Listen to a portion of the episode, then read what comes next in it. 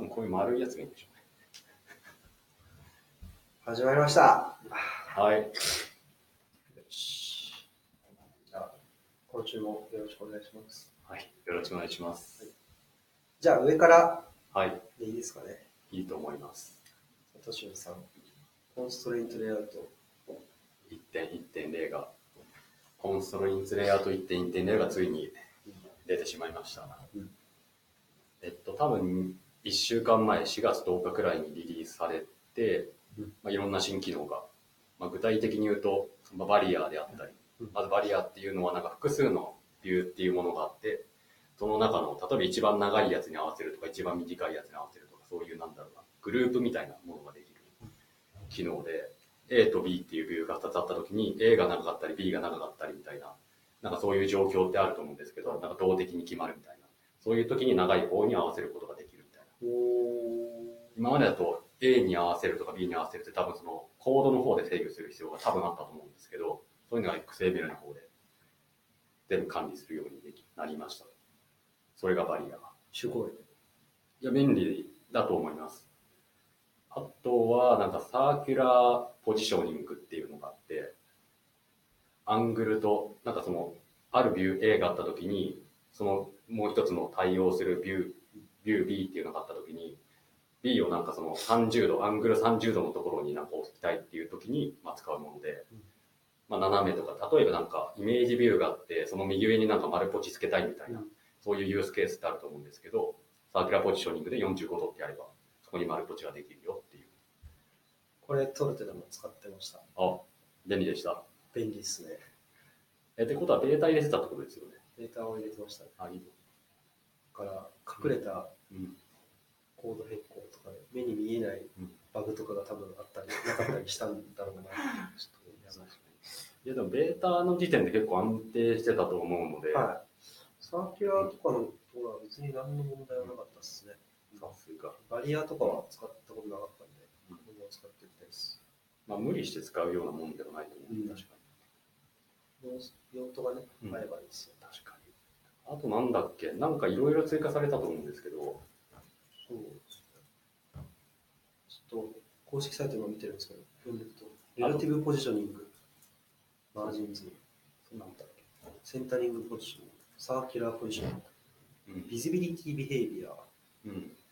dimension constraints、うん。 chains、うん。 virtual helper object、えー、 optimizer、あ、 optimizer それ1.1から入ったってなんか書いてあった。 constraints optimizer。え？ layout optimize level っていうのが追加されてるらしいです。えー、none、standard、direct、barrier、chain、dimensions。optimize chain constraints。You can decide which optimizations are applied by adding the tag.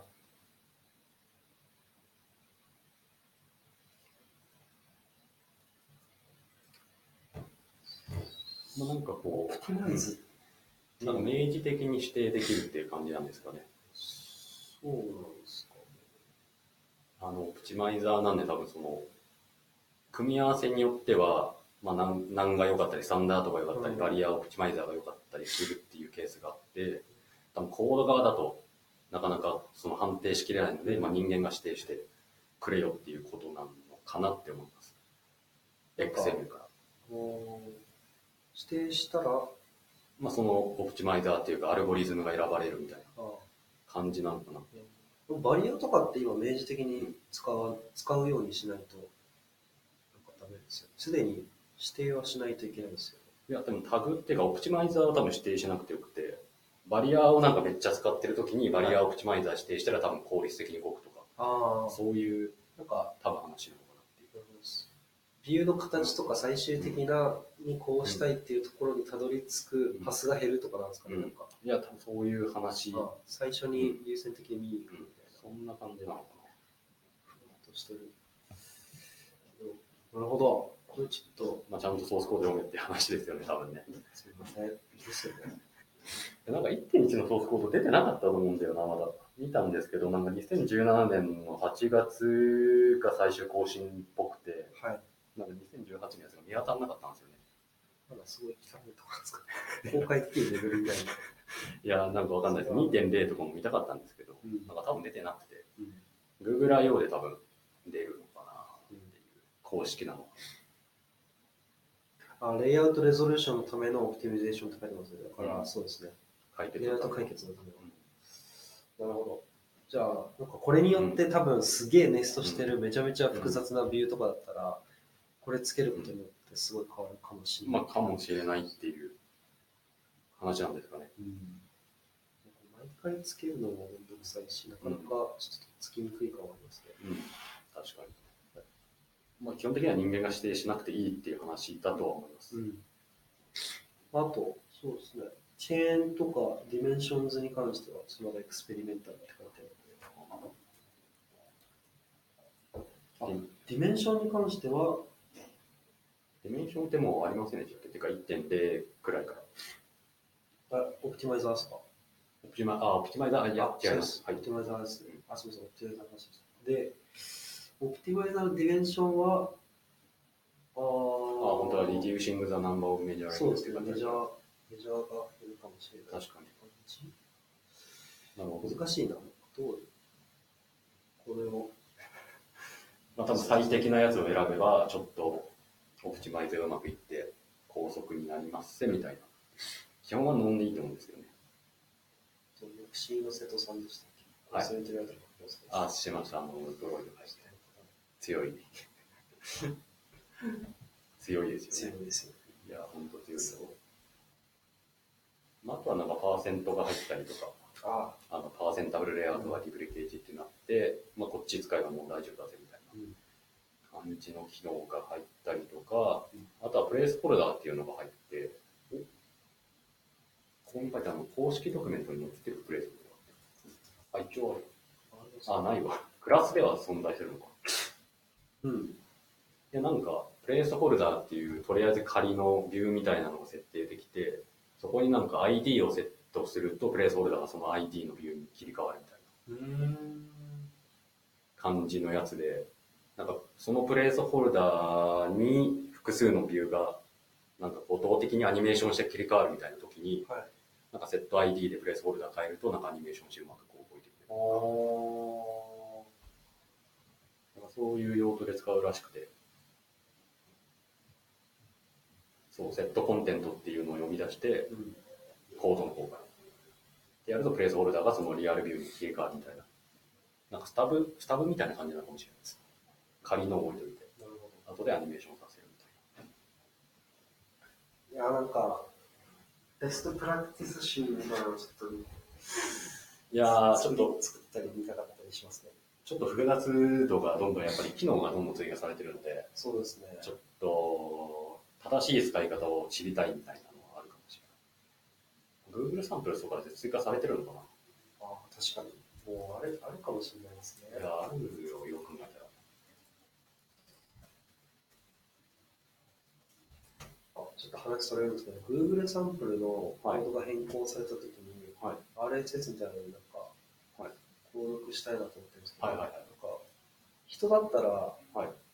GitHub の、うんえっとアカウントに対しては、はいえっとまあ、アえークティビティはいで登録できると思うんですけど、こういうなんかレポジトリ群とかあって、このレポジトリの変更があったらいいなって、なんか、どの方とかあったりします？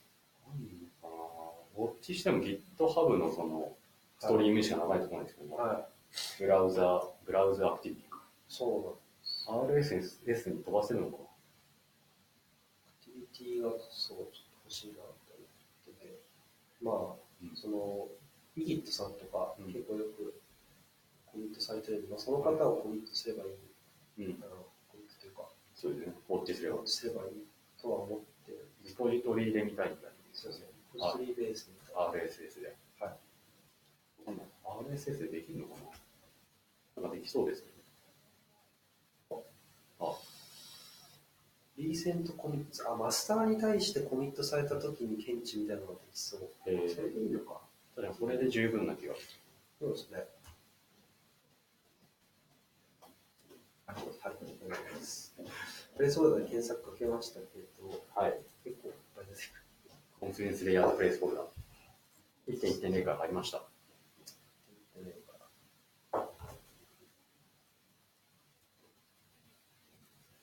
いや、でも、何うん。いや、便利な機能がいっぱい入りましたと1.1で。あと、まあ、グループか。グループはなんか複数のビューを組み合わせて、なんかビジビリティとエレベーションを同じ値をセットできるってやつですね。あー、良さそう。そうですね。なんか同じグループで両方同時に消えるとかと両方同時に出すみたいなのが、まあ、グループ使えば一発でできるっていう。グループとかってコードで書くことが想定されてるんですか？ね。多分動動的に変えるみたいなのがユースケースだと思います。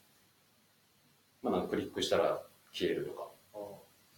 ああ。全然見れてないんですけど、うん XML 上にもグループみたいなのをあ、そうです、そうです作。ってネネストみたいにさせるって感いや、同じフラットなところでよくて、なんかグループ書いといて、で、そのグループに属する ID を指定してあげて、コンソネンツ、リファレンス、IDs っていう感じで、なんかテキスト1、テキスト2みたいな感じで指定しておいて、で、それを、そのグループに対してセットビジビリティとかやると、その指定した ID が消えるみたいな。で、エレベーションも同様にエレベーションが変わるみたいな。去年でもその2つしか対応今していなくて、あ、クリックリスナーとかは引っ掛けられないんですよ。はい。っていうちょっと、もうちょっと機能が欲しかったかなっていう感じうんでも便利でしょうっていう。そうですね。便利そうです。便利だと思います。もう使っていこうかなっていう。っていうやつですね。ありがとうございます。なるほはい。ね、2.0がね、出るというか、いろんなところでなんかど。1.1の話をしたら、2.0がまあ、一応まあ出るのはまあいつか、いつか出るとは思うんですけど、はい一応なんかこう、こんな機能を追加する予定だよみたいなのを、はいなんかいろんな勉強会で、なんか話されていて、何なんだろう、何が変わるんだろう。なんか本当になんかいっぱい機能が入るんで、新しく。ニコラス、このロローさんロアとジョン・ホーはいホーさんって、ワールド会議でも利用されていた方うん。で、多分 Google I/O でなんかもう少しうん詳細なものが発表されると思うんですけど、はいなんかレイヤーみたいなグループのパワーアップバージョンみたいなのが出たりとか、あとなんか Flexbox でしたフラックスボックスっていうあのライブラリがあるんですけど、あこれのフレックスボックス。フレックスボックス、フレックスボックスのなんか同じような機能を提供したりとか、うん ConstraintLayout で。ああとなんかその、そうですね、そういういろんなうんものがあって新しく追加されるよっていう。まあ、あとカスタムビューも書きやすくなるよっていう話で。はなんか結構その柔軟にというか、まあ、ライブラリーとして正当な進化を遂げてる感は。い。そうですね。使いたいですね。使いたいですね。4点、なんか 4K とかの,、はいその対応とかってまだビューだからあんま関係ないですか？結構関係ある気がしてて、はい。このバージョンだとうまくいかないとかって、いや今後こんだけ機能追加してたらいろいろありそうだなと思う思うんで、早く検証していきたい所存です。いやもう本当4切っていいんじゃないですか。5からでいいんじゃないですかね。そうです5って19でしたっけ？ね。21ですね。21からでいいんじゃない？時代は。多分ね、15なんですよ。15っていくつ ?4.1? 4.0.1とか、わあ、も4.1とか。う4.1って使ってる人そんなんいますよ。いや、そんなに0.5%ってないですか？1%、1%。キットカットは多いですよね、まだ4.5%。そうですね。ヒットカットで全体の10%。何ぐらいだった気がします。うん。聞きたい。切りたい。切った方がいいと思います。なんか、誰かがツイッターで、うんその、ESDK バージョンが上であれば上であるほど、あの、アンドロイドエンジニアのクオリティオブライフが上がるみたいなうん。わかります。話をされてた気がします。だから7とかだとマックスも本当楽しいかもしれないです。もう、最強かもしれないですね。それだけで幸せかもしれうん、そうそう、それだけでご飯食えちゃうみたいなね。ですね。そう。もう全然全然2も来るんで、はい。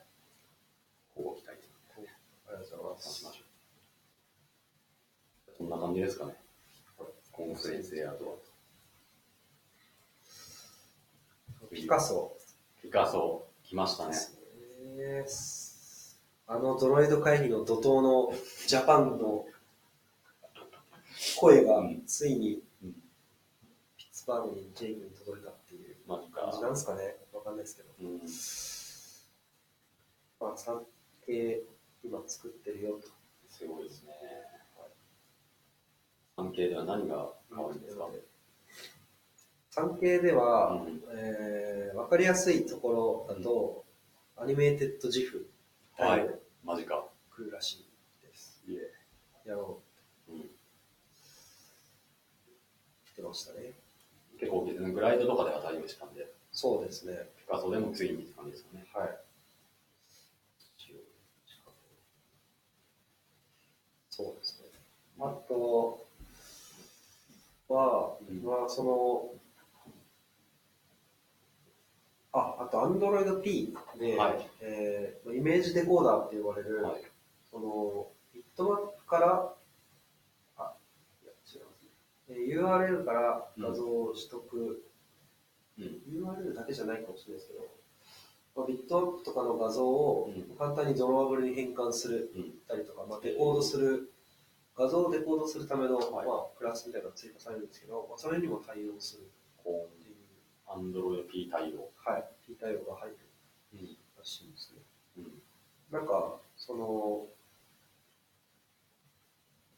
うーん、コード見ただけじゃあんまわかんないんですけど、うん。あの、まあ、OKIO のソースみたいな、まあ、イメージデコーダーソースっていうクラスがいて、はい。その画像のデータを抽象化したものだと思うんですけど、そのソースから、えー Drawable に変換したりとか、トマップに転入したりとかっていうのが多分簡単にできえたりとか、その、サイズを指定するとかっていうのも、ソースから行ったり。ー、えー、そらしい。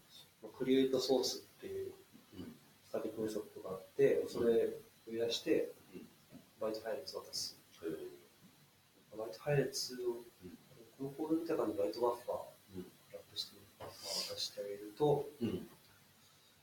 そこからもう、あとはイメージデコーダーにデコードビットマップとかって言って、ソースを渡してあげると、うん。いい感じに吉野に変換できるようになるらしい。強そう。P ってね、いつだよ。あれあれ。まあ、P がね、あの、まあ、使われるようになるのが一般的な。でようやくロリポップが6割とかうん。21ロビポップ。21です。うん。っていうのが、まあ、はい P 対応。そうですね。まあ、P 以上の人はもう恩恵受けられるってことですよね。そうですね。ってのと、まあ、今、ピカソ OKHP の2系使ってるけど、3系うん。2個。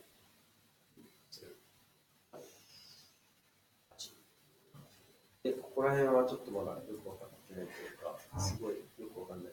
動画待ちなんですよね。動画マッチですね。ああの、アンドロイド駄菓子の方にも動画マッチ的な。本当に。いや、なんかスライドはそのスピーカーデックに上がってて、ライジングザブラッシュピカード3.0っていうのが上がってるんですけど、ちょっと難解なんですよね？これ難解ですね。ちょっとスライドだけだとおそらく理解はできないんではっていうくらいの段階で。そうですね。まあ、OKHP と OKIO に載せていきますっていう、うん。まあ、所存ですみたいなのは感じ取れる。そうですね。そうですねで、まあ、その OKIO-HP のバージョンアップとともに OKIO インテグレーションっていうのも、うんまあ、同じように書かれていて、ここら辺がちょっと僕と佐藤さんでちょろっと調べたり、調べたりはい。していた、これ気になるねって言ってた、うんまあマーカブルインプットストリームあったね。と、そうですね。懐かしい。多分、はい。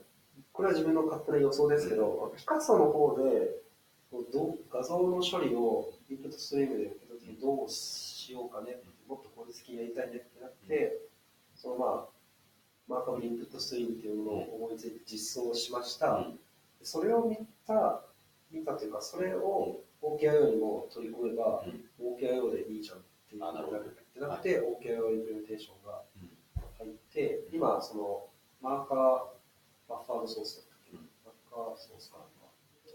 OKIO のサンプルレポジトリのところに。あるんですけど、それ、そこのコメント見ると、ピカソのインプットストリーム参考にしたって書かれてるので、えまずピカソの方で思いついた発想を OKI に取り込んで、最終的にはその取り込んだ OKI をピカソに反映させようってーいう流れなのではないかなと、個人的には思ってるんですけど、いい流れですね。なんか、いい流れです。理想的な、、はいいじゃないですか。で、そのじゃあマーカブルインプットストリームって何ぞやっていうところが、はい。ちょっと何ですか？あのまだ出来上がっておりません。まだうん。僕、か回答しきれておりません。いああ、そう。いや、来週までの宿題ですかや、ちょっいやいや、だって技術書店にも書くわけじゃないですか。と書けるんだったら OKIO の詳細について書くわけですよね。はいということは、やっぱマーカブルなんちゃらとか、なんちゃらとか。マーカブルなんちゃらとか、やっぱり、そういうの欲しいですよね。他には何かあるんですか、ピカソ3。ピカソ3。ピカソ3、他には、アニメート、ジフとと、P 対応と、OKIO インテグレーションとまあ、か寄せる話と、ああと、まあ、あの、ピカソの使い方ですよね。今まではピカソ with コンテキスト、うんでコンテキスト引数をはい引数に渡してたと思うんですけど、それがまあなくなると。はい。ピカソゲットではい普通に引数なしであらできるようになる。すごい。Firebase とかのうん。多分、取得方法とかと結構似てるゲットインスタンスみたいな感じで、うん。まあ、ゲットで取れる。うん。そうですね。初期化も、これ、僕のアンドロイドエンジニアの同期の方が、うん。まあ、その Firebase の初期化の仕方に寄せてるのかな、みたいなことを、うん。ツイッターで言ってたんですけど、そこら辺僕ちょっとまだ調べれてないんですけど、知ってます？これはあのなんだ ContentProvider っていうあテクニック多分使っていて、 ContentProvider ってセットしておくとなんかその onCreate、Context を持ってなんかその onCreate method がコールされるんで、はい。なんでそこで初期化して、そこで Context を取得できるんで、そこで Picasso の Context を取得して、 dot get したときに ContentProvider で取得した Context を内部的に使うみたいな。感じになってる。で、Firebase とかなんか結構こういう SDK 系ではなんかよく使われてるテクニックみたいで、うんコンテンツプロバイダーでコンテキストを取得して内部的に使うみたいな、ど。そういうテクニック使ったから、ウィズ、ウィズがいらなくなったよっていう話っぽい。ありがとうございます。コンテンツプロバイダーのコンテキストって、あの、多分アプリケーションコンテキアスト。プリケーション？多分。なんでアクティビティとかそういうのには紐づいてないですけどう。ん。そうですね。まあ、なので、グライドみたいに、例えばアクティビティとともに勝手に死んでくれみたいなのはできないはず。コンテンツプロバイダーからのコンテキストだと。うん。アプリケーションコンテキストなんで。なるほど。えー、あとは、うんそうですね、なので、まあ、ピカソプロバイダーみたいなのがいるのうで、ゲットで取得する。そうですね。そこでコンテンツプロバイダー系みたいなのを使ってる感じですよね。あとは、えー、まあ、多分今、リクエストハンドラはいーで。アブストラクトクラスがいるんですかね。これが、えっ、と、現状の API だと、まあ、リゾルトっていうクラスを返してるんですけど、それが、うんえー、まあ、モドリッチボイドになって、うんえー代わりにコールバックが引数として受け取れるよはい。うになると。まあ、だから、なんだろロードをオーバーライドすれば、はいまあ、コールバックを渡せる。う。ああ、そういうこ返ってくるなまあ確かにコールバックでなんかフックしたいんですかね。うんリクエストハンドラーか。コールバックの型がわかんないから。そうですね。これ、まあ、PHP とかと似た形なのかな。あ、また非同期にやるときのなんかコールバックテクニックですね。はい。そうですね。で、まあ、えー、その、ライジングザブラッシュのスライドの最後の方にカミング数おで、そこで、ー。はえー、まあ、い。うん。ソースとかうんターゲットとかうんロードとかのうん概念処理みたいなものをもうちょっと切り分けして、そうですね。オペレーションをコンサートしたいっていうの素と。そうですね、アニメーテッド対応おおやりたい。なるほど。いいですね。はい。なんかはい。ピカ3は使うべきですか？グライドとか、フレスコでしたっけ？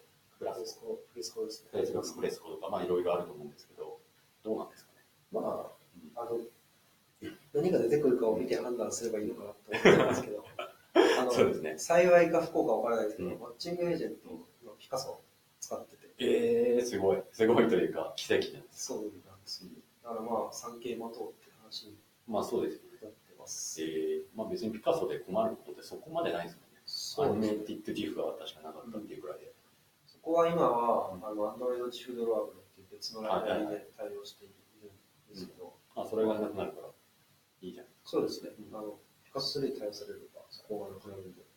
確かで、まあ、気になってる、で個人的に、あの、うんこれはそんなに意味はないんだろうなとは思ってるんですけど、ライジングラフラッシュピカソ3.0のスライドで、一番表紙の右に、Google の、ジェイクは、まあ、Google なんで、に。Google ですね。Google として発表してるよ的なのがちょっと垣間見えるというか、はいはいはまあ、そのジョンさんって方は、まあ、2人で発表されてるジョンさんって方がいるんですけど、その方はスクエアなんい。はいですけ。ど、スクエアのマークがありますね。Google ってどうどういうスタンスみたいな、まあ、あくまでジェイクがサポートとして入るだけななのかなとは思ってるんですけど、はい。その、まあ Android エンジニアとしてやっぱ Google のものを、まあ、アーキテクチャコンポーネントもそうですけど、寄せていく流れで今あはいるじゃないですか。確かに。Google は結構うん。内部のアプリとかプロダクトではグライド使ってるって話とかうん聞くんで、うん。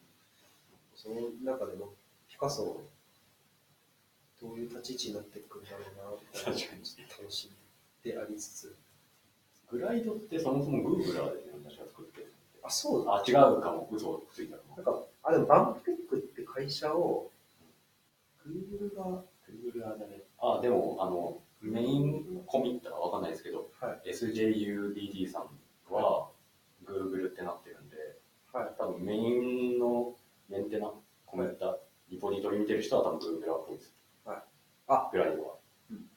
あのバンプテックってはい。今もともとグライドを作ってるんですけど、ちょっと今、ぶその会社のブログ見た感じ、4年前にはい Google が回収したらしいです。あら、バンプチームを。なるほどね。まあそれで Google に入ってるんでうん、まあそういう意味で言うと、 Glide は Google の製品。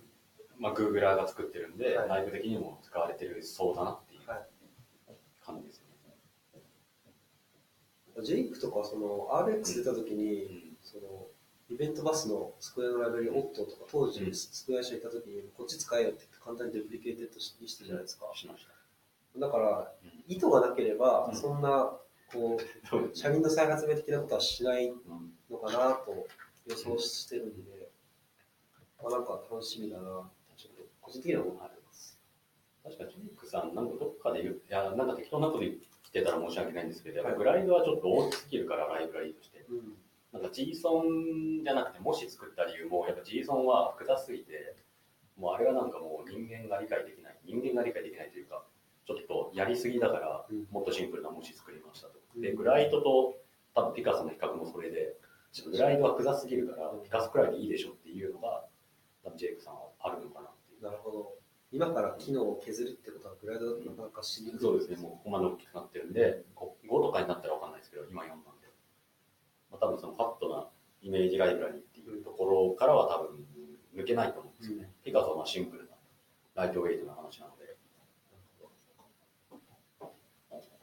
いや、あのそうですね。今、デファクトのネットワーク通信ライブラリが OKHP と、まあ、IO 処理が OKIO すになってるんで、そう考えると、インテグレートしやすいのは明らかにピカソまあまあまあまあ、そうですね。なので、ピカソの方が筋いいんじゃないって思いますよね。うんそうですね。似たような思想で多分コードとかも作られてると思うし、はまあ読みやすいし。グライドは確かにちょっとね、あのね、難しすぎる感は確かにあります。あのマジック感が強い気はしてて、うんピカソくらいがいいのかなって思う時もあるんですけど、んまあグライドのなんかとりあえずなんか吉野にやってくれる感が僕はまあ楽で、はいグライド使っているんですけどね、会社では。ちょっとわかります。そうですねなんかよくわかんないけど、まあ、いやいや、みたいやー、ちょっと楽しみになってきました。はい。そうですね、早く出てほしいですよね。ピカソじゃあそんな感じですか？ピカソはそうですね。うん、楽しみとしか言ってないです。けど、まあ、どうなるんだろう、うん。なんか何が変わる、まあ、多分そうですね、大きさの考え方で、が一個の大きなモチベだとは確かに思いますね。言われてみると。そうですね。ライブラリとしてまあ最低限、最小限で、かつハイパフォーマンスを目指してる。っていう感じですよね。あとなんか、ポレクサーわかんない。ちょっと僕読み方わかんないんですけど、はい。ポレクサーっていうんですかね。あ、なんか、ポレクサーか。はい。なんかトランスフォーマーで、なんかよくわかんないですけど、いい感じにイメージのサイズをうん。リクエストパラメータにつけて、うんちょうどなんかネットワーク制限というか、なんか 100×100 とかをなんかリクエストして、100×100 のところは、みたいな話だと思うんですけど、これ何の話なんですかね？コレクサーって何なんですか？え、それ、どこに？え、ピカソのもう直下にいますよ。あなんかライブラリ、ああとプラグイン、えっと、モジュールか。あ、はい。モジュールでなんかピカソポレクサーリクエストトランスフォーマーっていうのがいて、これ、サンバー、サンバーです。サンバちょっとそうですね。これなんだろうな。で多分サーバー、サンバーっていう何かそのはいサービスがあって、それは多分そのイメージを返すようなサーバーなのかな。はい。で、それにピカソが対応しているうん。モジュールとして。そうですね、オープンソーススマートオンデランドイメージクロッピングサイズイングフィルターだから、まあ、多分イメージのリクエストパラメータを解釈して、なんかイメージを返してくれるみたいなやつだと思うんですけど、これになぜピカソが モジュールで対応してるんだろうっていう、これだけね。なんか、なんですかね。スクエア多分、このコレクサーって、はい。結構、このピカソコレクサー、前々から、いる？いや、ちょっとわかんない。嘘っぽいんでわかんないですけど、なんか最近調べてみたらなんかいるなと思って。そうですね。あ、でも2年前コミットだから確かにずっと前がいますね。なんか、なんかみ、み、目に、ん目に映ってたことはあったような気がしたんですけど、確かに。まあなんか、いるっぽいわ。2年前からいるわで。もおまけなのかな、これ。あの、そのインスタンス、多分サンサンバーとはかのインスタンスを自分で作ってた場合は、うんそれの設定を多分何かしらで、い。そうですね。あ、パスワードか、うん URL とパスワードをえー、トランスフォーマーに渡してあげれば、勝手にピカソでやってくれるよってえー、いう。やつ、的なことがリードウィーには書いてありますけど、い確かに。えや、ちょっと、ー、まあ、ポレクサ使われてるんでしょうね、スクエアで。うん、気がしますね。けど、日本だと、はいはやぶさみたいな感じだと思うんですけど、ハヤブサって流行ってるんですか？あ、流行ってないですね。あれ、オープンじゃないんかな？いや、なんかオープンにやろうとしたんですけど、はい。やってんのかな？オープンなのかな？多分うちで使われてるやつですよね。そうですね。まあ、まさにはやぶさだと思うんですけど、確かにやってることは本当そうです。クロップとかもやるし、サイズ指定した感じなので、はい。こういう、なんか、全く知らないサービスとかのことがコードベースでわかるって、なんかすごい新鮮ですよね。なんかこんなのあったみたいなね。もし本当に優秀だったら、あなんか、遅れてるんだな、みたいな、自分、まだまだ。確かに。確かに興味あるとこしか見ないで、こういうの全部僕すっ飛ばしてました。は2年前やと思って。ずっとありました、ピカソにポレクサー。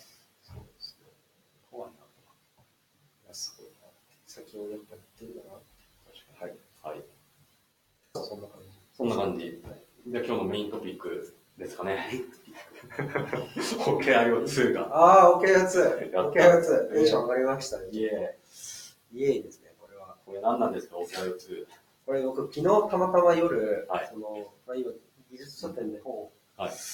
まあ、ちょっと、頑張って書いて書いてないんですけど、書いてて、で、まあ、OKIO のはいポズリ、いつも通り見に行ったら、はい。その、なんか、デザインドキュメントで、OKIO2 みた見つけたっていうやつなんですけど、まあ、要は、うんえっ、と、未定に移行はい。すると、まあ、大きなうん。変更があるから、バージョン2として作るうん。というところで、で、大きな変更としては、もうバージョン2は Kotlin、full Kotlin で書きます。はい。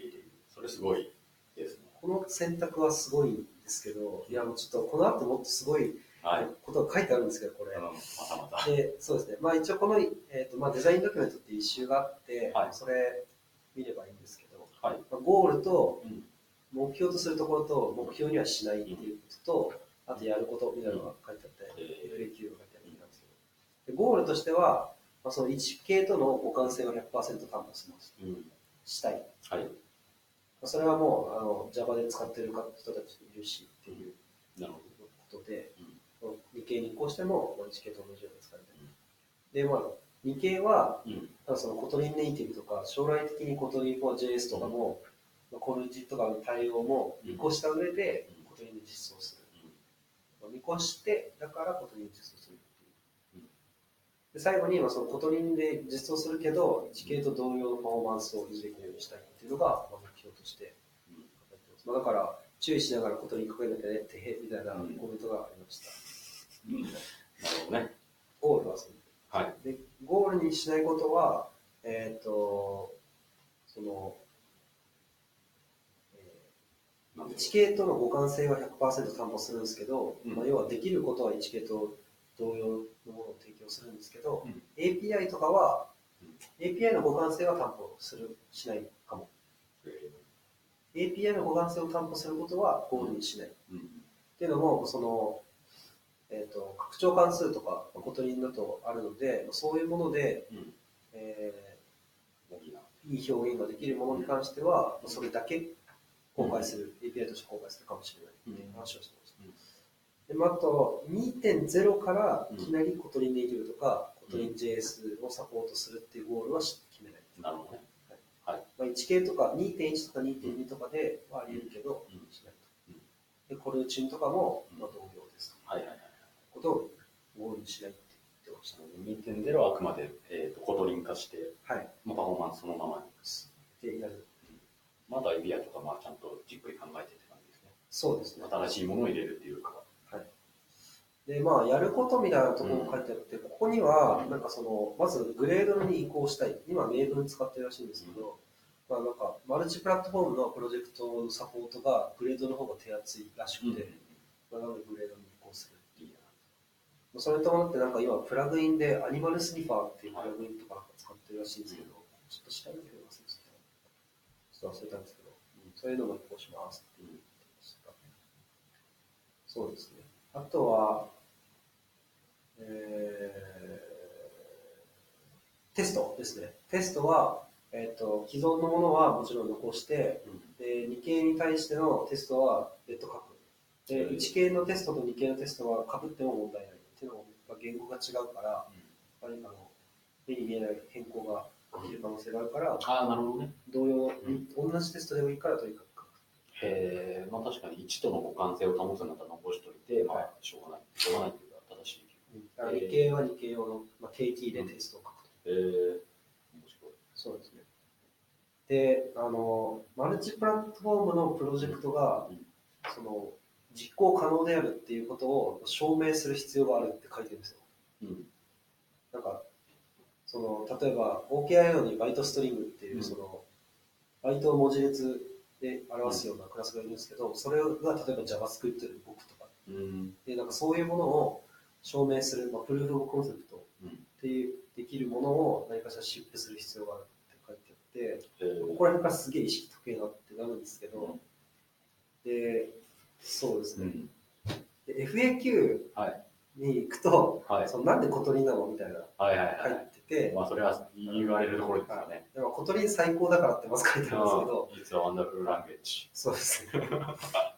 そうですね。で、まあ、その、まあ Java が、との互換性もあり、そうねそのアプリケーションの中でも、Android アプリでもコトリンと Java で共存できると。うん。で、まあ、その、コードを小さくかつ効率的に書くためのうん仕組みがいっぱいあって、なるほもう Kotlin 最高みたいな。で、えもうちょっと Kotlin について教えてっていう FAQ がまた書いてあって、そう、まあ、その iOS と Android でもど。最終的には実行できたり、ようにしたい。そのそれでそのためのツールとして Kotlin Native が用意されていて、うん。これはもう、その。ある程度約束されてると、うん。実行できることが。うんで、その、まあ、 Kotlin コルーチンもそれで、API 通信とかで、うん。まあ、あの IO 処理とかやるときも、なんか Java の内容みたいなものをなんか、ここにも書いて、うん。 ugly さが全然ない。うん。これに置き換えれば。ってえー。言って。で、そこからさらに、うん。 Kotlin ってでもただのそのトレンドじゃないの？みたいなこと言ってるんですけど、うん。でも、そうじゃない。でそうじゃないのは、うん自分たちがうんそうじゃないっていうふうな動きをすればそうじゃなくなるって書いてるんですよ。めっちゃかっこいいんですけど、うんそうです。で、その OKO2 系で、だから Kotlin 対応してうん、マルチプロジェクトとして将来的にも動かせる形を証明できれば、確か Kotlin はただのトレンドじゃなくなるって書いてて、にいや、もうここからめっちゃかっこいいなと思いました。すごいですねいやもうすごい。でもその、まあそう自分たちがその OKR2 系をコトリンで書くことによって、だ言語に Kotlin の言語に対しても大きな貢献になるし、うん。他のライブラリ作ってる人たちとかも同じようにうん。この追従してきてほしいって言ってて、確かにフォロワー好きだとかそうすごい。えでまあーはい。OKHP レトロフィットはい。模試とか OKR を依存してるものもうん。最終的にコトリンになるの？みたいな。うんでまあそのプランは現状はないと。はいはいはい。でも、うん。その例えば OKIO でうんコルチンの導入とかに成功した場合とかは、もうその他のライブラリとかも絶対にあのいい恩恵を受けれる書いてて、そうですね、最後になんか OKSP が iOS とかで動いたら超かっこいいよねみたいなすごいいいよね。言ってて、えー。そう。まあわかるあすごいで、まあ、OKIO1 系にをずっと使い続けることは可能かって書いてるんですけど、まあ、そうじゃ、うん、そうしなくていいような状態にしたいみたいな、それを望むって書いてて、うん、OKIO2 系がすごすぎて、OKIO1 系に依存することが将来的にはリスクになるとか、2系に移行することのメリットがでかすぎるっていう状態を作りたいと。でも、まあ、その、OKIO2、に移行することを強制はしたくない。だから OKHP、とかレトロフィットも、なんか必ず2系に移行する、あの、依存するような形には、まあ、しない、したくないみたいなことは言ってます。うん、次のメジャーバージョンで、いきなりそういうことはしない。う、書いてました。はい。いや、もう、意識がすごすぎて、Kotlin 言語に貢献できる。っていうのがはい。書いてあって、いや、なんかもう、うん。あこれぞアメリカっていうか、日本だとこんなこと、なかなかできないんじゃないですか。これぞ OSS って感じがしますよね。貢献というか。いや確かにでもこんなことを書かれたらもうね。うん頑張ってくれとしか言えないですね。月が行きたいと思うエンジニアも、こういうところから出てくるんじゃないかなって確かに思っちゃいましたね。いや、確かに夜10時、11時から昨日一人で感動してました。うんうおー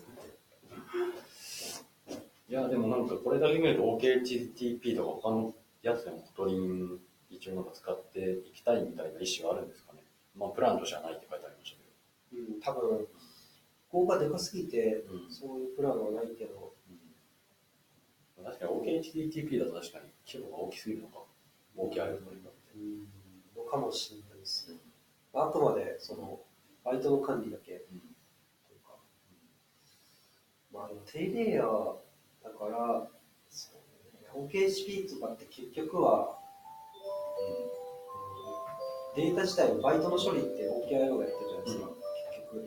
そうなので、まあ、そこが置き換わらないと、最終的には全部、フルフルでこのうちに使ってる感じのネットワーク通信ライブラリーにはならないと。かいう考えなんですかね、うんもしかして。なので、まあ、その依存関係というか、そうですね。置き換えに伴うその外的要因みたいなのが最も少ないのが Okio。ああ、確かに。まあ規模感とかもちょうどよかったのかもしれないですよね。確かに Retrofit って、なんかそのリフレクションとかを結構バンバン使ってるから、はい。 Kotlin 化って難しくはないと思う。あ、できると思うんですけど、うんとやりづらいのかもしれないですね。うん。わかんないですけど、 Kotlin リフレクションとかも入ってきちゃうと思うし。うんあと OKIO をがっつり使ってるっていうユーザーも、うん。まあ、OKHTTP とかレトロフィットに比べたら、まあ、少ないっていうデータとかあるのかもしれないですあんま直接使ってる人ってあんまりいないでしょ。はい。そういう意味で、まあ、まあ、ちょうどまあ、安全というか。ちょうど良かった感はあるかもしれないですね。自分の管理下にほとんど置けてるから。はい。いや、すごいなって思いましたね。いや、これはマジで楽しみ。いや、本当楽しみですね。ね、グレードルのなんかプロリクが飛んでて、あの、名分というあ、はいまあ普通のグレードルになってたんで、うーん。よかったんで、名分ちょっと僕読めないんで、よかったです。あの、グレードルになってて。そうですね。ちょっとコム XML とかもちょっと読めないですけど、ポモちゃん。そう、ちょっとね、グレードルでまあよかった、嬉しいなっていう。き方、あれですね。ジェイクの SDK サーチと同じバージョン管理の仕方してるんですかそうですね。あのーそうですね、トップのビルドドットグレードルに EXT でどんどんこう、バージョン指定していく感じですね。これ辛いのが、これ、あの、バッチングエディトも、まあ、全く同じじゃないですけど、うん。似たような形で書きはい。換えたんですけど、はい。あの保管効かないっていうのが、まあ、既存のグレードルファイルも効かないんですけど、保管が効けば本当最高だなと思ったんですけど、はい。あんま効かないのだけやっぱりそのバージョンズ .kt 作るべきですね。そうですね。だっけドヨ会議はそうですよね。そうですよね。あれだとジャンプでいいんです。うん。いや、そっちの方がいいのかな、うんそうですね。まあ、本当に一長一短だと思うんですよね。う。やっぱグレードルだとみんな書き方わかるだろうし、うん。まあ、でもコトリン DSL が入るとちょっと勉強が必要になるし、うん。まあ本当に今置き換えしてるんだったらもう、僕だったらエイヤーで書いちゃいますけどね、バージョンずっと KT のもあ、KT の。KT のも僕は。まあでも一回書いちゃえばね、そんな未来知っていうのも、まあちょっと正直あります。まあそうですね。うん。そうです。いや、いいですね、 Kotlin の輪がどんどん広がってる感じがして、 Android エンジニアとしてはちょっと嬉しい限り。嬉しい限りですね、うん。RxJava もね、 RxKotlin。RxKotlin はあるけど、はい本当の RX コトリンになればいいねいいかもなって。RxJava Kotlin パッケージ。はい、そうですね。RxJava の話になりますけど、RxJava3 が一応まあ計画がされてて、は確か JDK8 か9からなんですよお、サポートが。だから、Android からは使えないんですよ。い。まあ、いつ出るか知らないですけど、RxJava3 が。まあ、それが RX コトリンになればね、エンジニアから使えるからう、ん。嬉しいなとは思いますけど。まあ、ね Kotlin にこう、 RxKotlin、アンドロイドエンジンだったら RX コトリンを使うっていううん感じになるんですかね。まあ、でも RX コトリン、RxJava でもラッパーでしかないんで、そうですね。RxJava 本体が 8D、JTK8D 必須とかになっちゃうと、Android から使えなくなっちゃうはちょっと辛いですよね。やっぱ3入れたら使えなくなっちゃう。からね。RX アンドロイドがうんコトリンパッケージを出すみ 全部 RxJava をコンバートして。たいな。いやー、本家から出してほしいですね。そうですね。やっぱ。それが一番平和だと思います。まあでも、まあ、なかなか難しいでしょうね、多うん分。その RxJava って死ぬほど複雑というか、うん。規模でかいまあ、お前がやれよって話なんですけどね。口だけ選べすいませんすいませんって感じです。はい。はい。じゃあ、そんな感じ？そんな感じですかね。うん。いやー、楽しみでしかないですね。なんか謎さんも、そうですね OKI の2も。コンセンツレイアウト2.0も。で、なんかいろいろ新しいものがやっぱり出てきましたね。なんかね。ああいうお前だからなのかわかんないですけど、アンドロイドエンジニア大変ですね。な。大変ですか？